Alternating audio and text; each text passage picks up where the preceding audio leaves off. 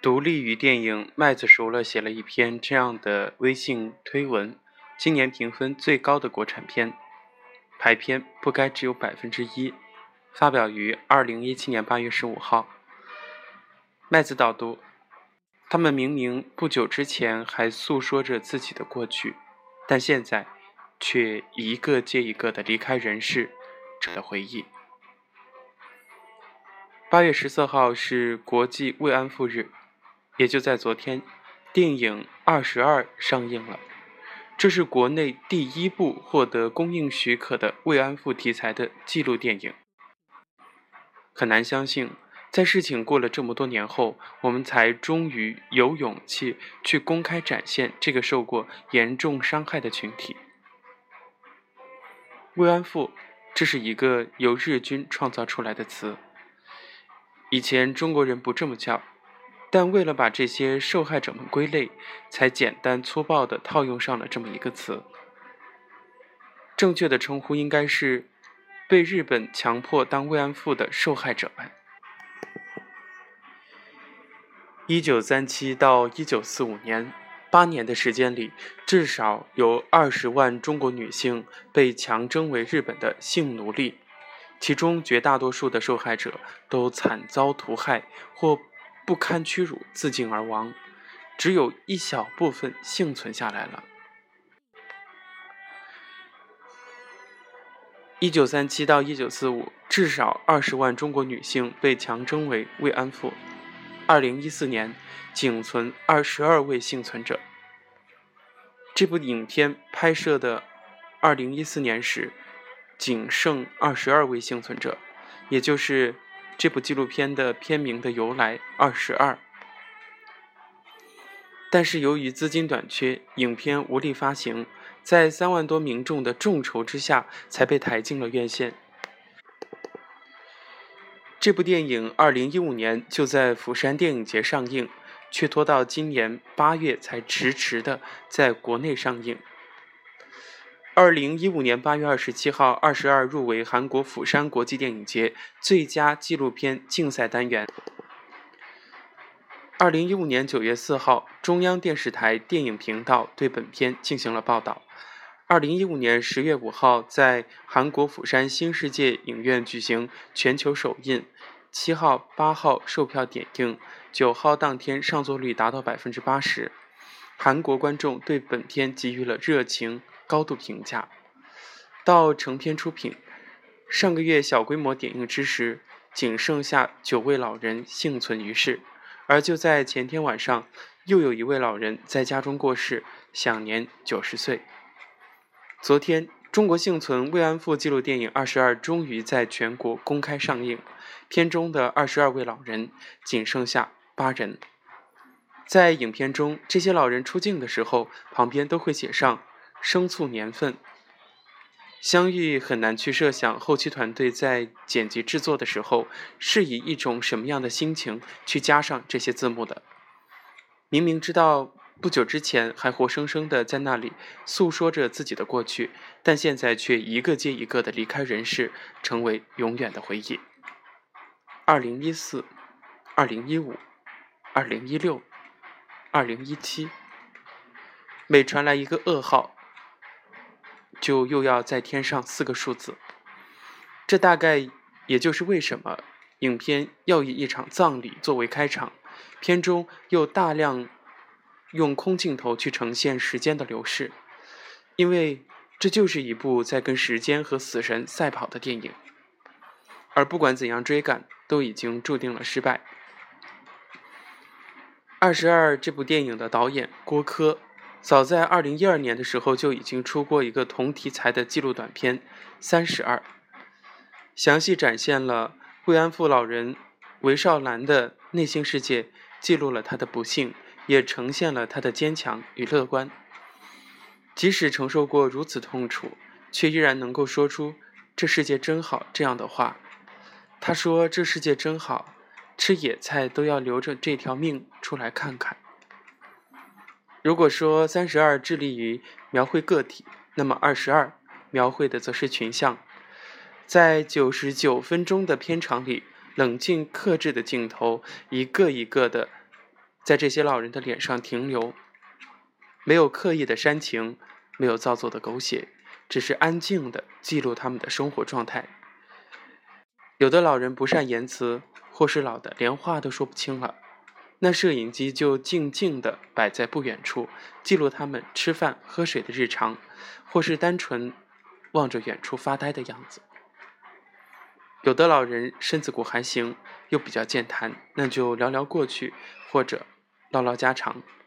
如果愿意说，那就认真听；如果他们不愿讲，也不强求。有的老人拒绝采访，因为怕给子女带来困扰，所以没有露脸。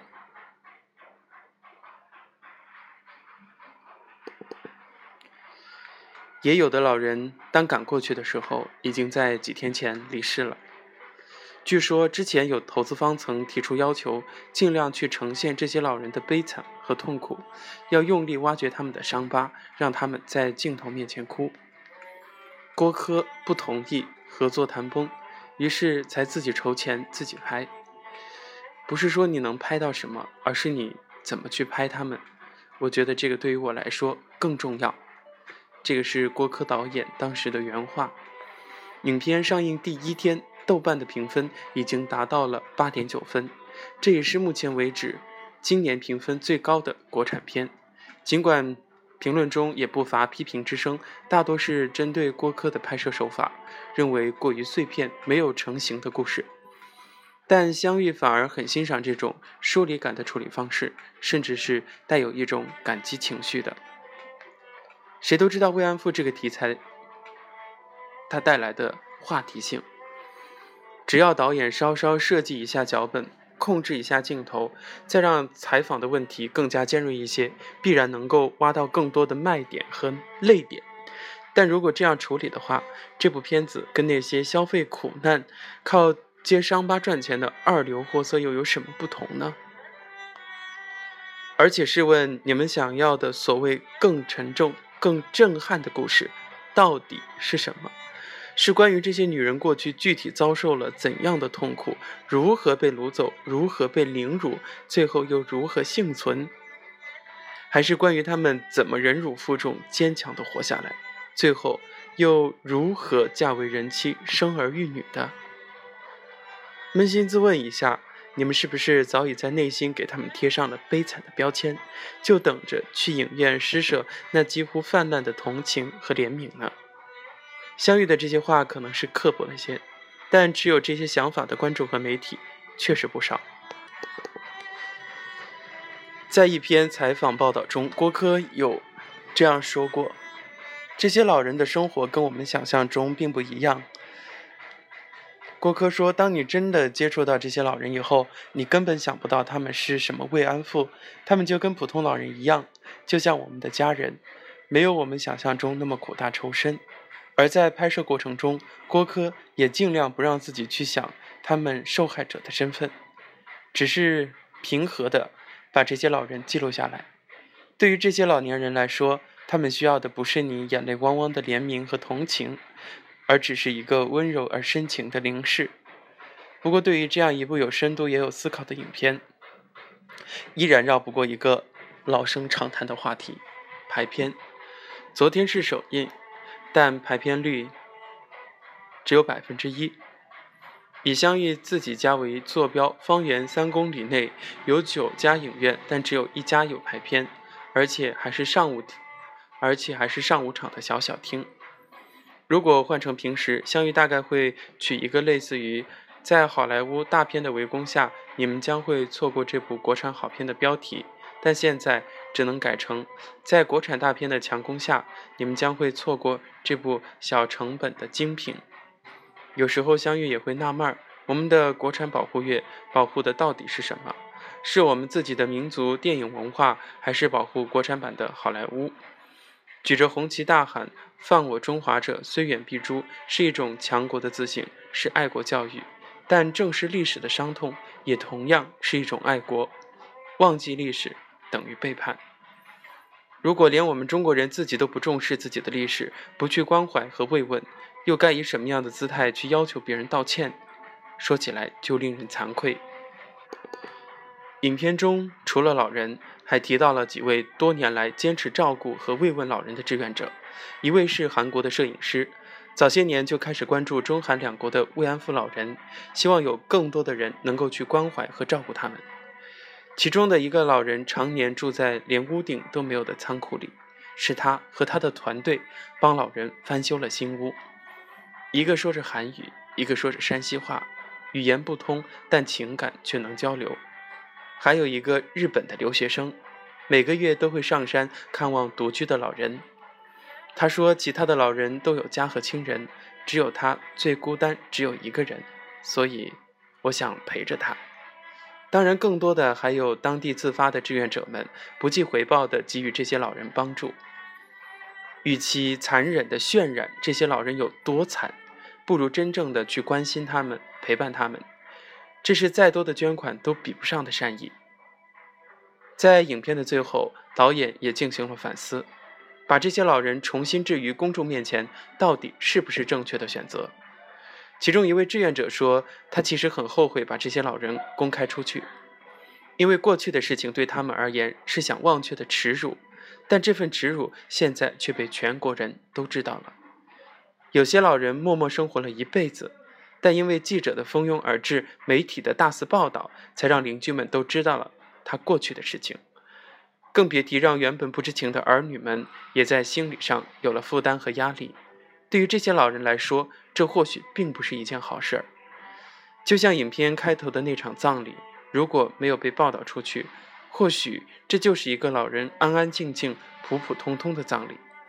但现在，哀悼会上的致辞却是：这位老人过去曾在日军侵占期间饱受苦难，他们花了一辈子的时间去摆脱慰安妇这个身份，重新生活。却在葬礼上被强调了这个头衔。换成是你，你是否愿意以这样的一种方式被人记住？历史我们不能忘，但在历史中幸存的老人，请让他们安安静静的安享晚年吧，不打扰才是最大的尊重。本期节目来自微信公众号“麦子熟了”，这里是荔枝 FM 八五零幺三，流年在路上。感谢您的收听，咱们下期节目再见。